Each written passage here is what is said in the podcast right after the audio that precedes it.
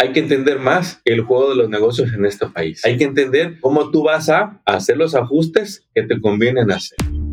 Contratos y billetes, el podcast que libera tu potencial de contratista. Prepárate para crear tu nuevo equipo y crecer tus ganancias. Episodio número 55, contratos y billetes. El crecimiento de los negocios, vamos a hablar de ello. Y vamos a hablar de esos negocios que ya pasan del millón en ventas. De todos esos contratistas que ya pasaron por algunas etapas que pues muchos nos quisiéramos librar, pero nadie se escapa cuando está en crecimiento. Y si tú eres alguien que vino de su país ya con algunas habilidades o aquí aprendió las habilidades en construcción, recuerda, empezaste a trabajar, te dieron la oportunidad, empezaste a descubrir cómo hacer mejor tu trabajo, empezaste a entender las reglas del oficio, a manejar los materiales cada vez mejor, las herramientas, agarrar tu ritmo de trabajo, tu rutina, te hicieron supervisor hasta que te independizaste. Y ahí fue donde tú dijiste, ¿sabes qué? Está bueno esto de trabajar por tu cuenta, empezaste a trabajar y tus primeros retos eran, no tengo suficiente trabajo para pagarle a estas dos personas que ya me ayudan, eh, no tengo mucha habilidad en el marketing, no me alcanza para el marketing, no me alcanza para pagarme a mí, no le entiendo a los impuestos, no sé si estoy atrasado. Eh, dime tú, ¿de qué otros retos te viste antes de que vendieras un millón? La gente era muy volátil, llegaba, se iba, llegaba, se iba, pagabas mucho efectivo porque no sabías los riesgos, no te habían enseñado guiado hasta que llegaste al millón. Mira, dependiendo de qué tantas cosas corregiste en el camino, dependiendo de todo eso, va a ser también proporcional los problemas que te has traído hasta donde estás al día de hoy. Por ejemplo, hay quien dijo, no, ¿cuál efectivo? ¿Para qué pago efectivo? Es puro riesgo. Mejor lo que voy a hacer, voy a, pagarles correctamente, ya como aprendí en nómina, pero ¿sí? pagar los impuestos que se corresponden, los seguros correspondientes, pero resulta que algunos no lo hacen y llegan al millón de ventas con muchas informalidades, en, fuera de cumplimiento. Y mira, y el problema que se generaba cuando tenías 100, 200 mil dólares de ventas, ahora está amplificado, ahora que me vendes un millón o más. Eso de no tener a la gente en cumplimiento laboral va a requerir en ti la responsabilidad. Y hoy quiero hablarles para todos ustedes que ya tienen 5, 10, 15 empleados, ya están llegando a los 2 millones en ventas. Hay que cuidar eso que has construido. ¿Cuánto trabajo no te ha costado? ¿Cuántas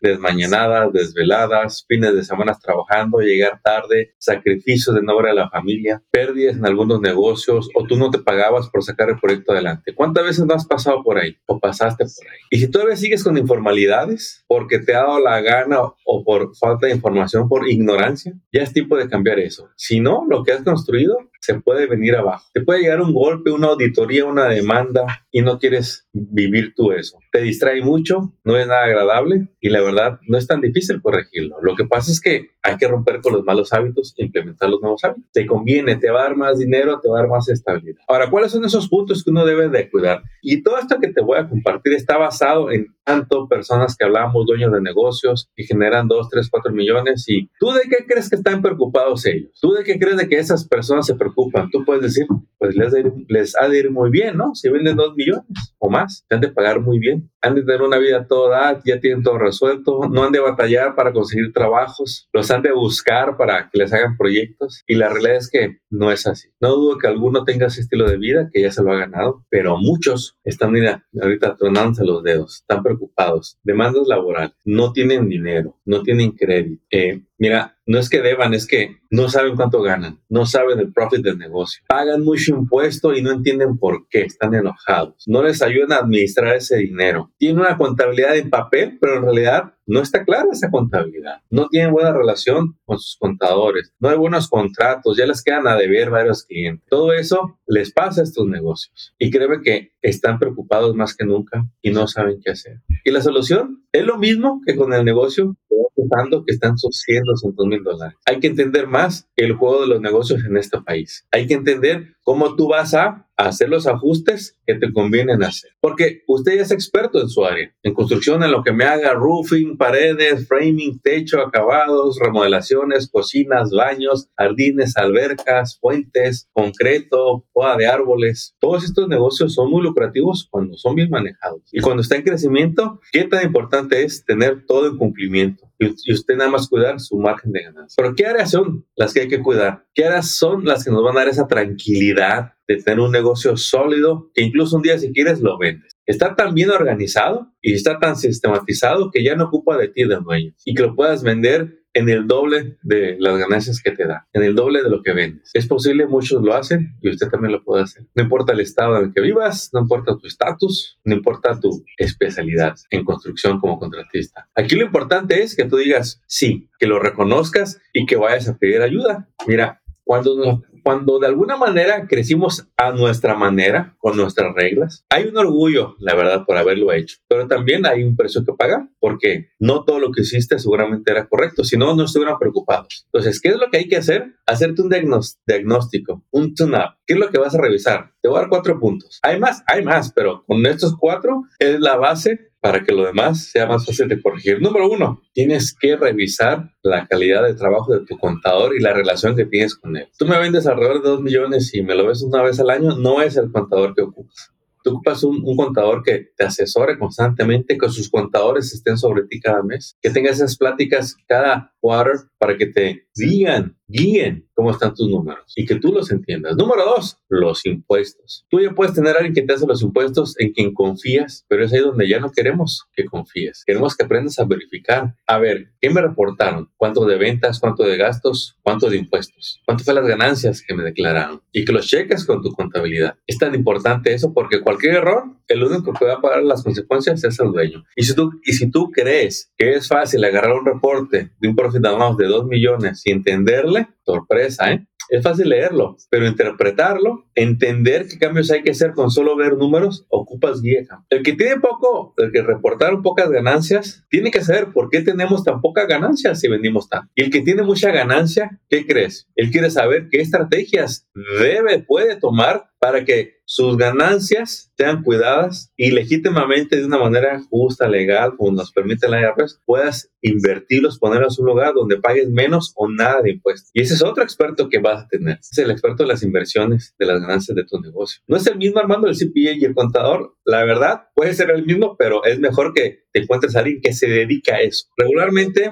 uno sabe cuatro o cinco cosas en las que puede invertir sus ganancias. Pero estos expertos te saben más de 1500 maneras donde puedes poner tu dinero para que te genere más, donde bajen los impuestos, donde dependiendo de los planes del siguiente año te van a decir qué hacer. Si tu negocio todavía ocupa inversión en equipo personal, no te la vas a gastar, lo vas a dejar en el negocio y lo vas a reinvertir el siguiente año y vas a pagar los impuestos de eso y te vas a financiar al siguiente año, te vas a capitalizar con préstamos, pero el negocio tiene que demostrar que ganó, que tuvo ganancias que tuvo profit y no, no, no se lo financian. ¿Ves la importancia de cada uno de estos puntos? Y estoy hablando de ti. ¿Quién me vendes un millón, dos millones, tres millones? Número cuatro, no es lo mismo cuidar a dos empleados que a 20. El principio es el mismo, las reglas son las mismas, pero en la práctica no es lo mismo. Tú ya debes de cuidar el cumplimiento laboral. No nada más es que les pagues en payroll, también es que tengas todos los documentos que te pueden llegar a pedir en una revisión. Todas esas formas W4, todos esos manuales de empleado, Employee Handbook, firmados y por todos ellos. ¿Cómo checan su hora, su tiempo los empleados? ¿Lo haces manual? Pierdes mucho tiempo. Te cuesta a ti dinero. ¿Lo hacen electrónicamente digital con el teléfono? Perfecto. ¿No lo hacen? Está en tu contra. Estas cuatro áreas, si estás creciendo y las descuidan, vas a pagar el precio de no haberles puesto atención porque se te va a ir dinero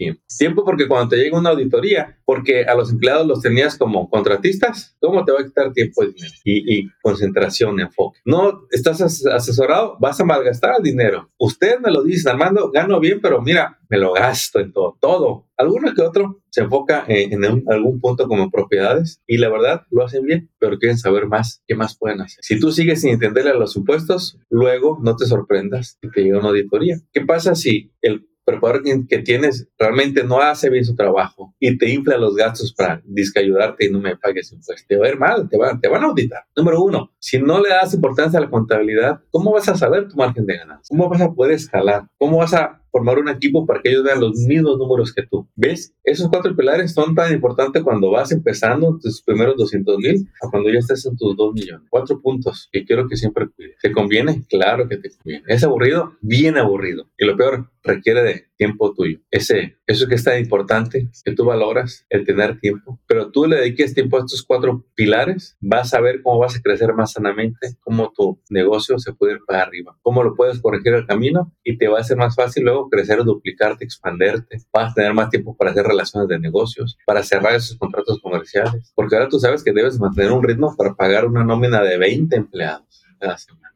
Compañeros, ánimo, ya es buena construcción, tiene excelentes relaciones, enfóquese más en la administración de su negocio y le va a ir mejor todavía y va a seguir preparando su legado. Éxito compañeros, nos vemos en un próximo episodio. Hasta pronto. Acabas de escuchar Contratos y Billetes. Esperamos que hayas encontrado inspiración y estrategias útiles para triunfar en tu industria, como el roofing, pintura, drywall, landscape, cocinas, baños y todo en construcción y mantenimiento.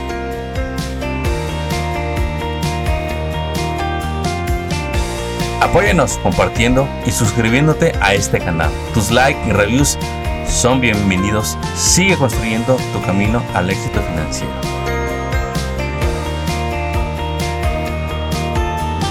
Y te recordamos que hoy es un buen día para que hablemos de tus retos, tus metas y los proyectos que quieres lograr este año. Contáctanos por teléfono, email o envíanos tu mensaje en las redes sociales. No dejes pasar el tiempo es lo único que no regresará. ¡Éxito! Y hasta el próximo episodio.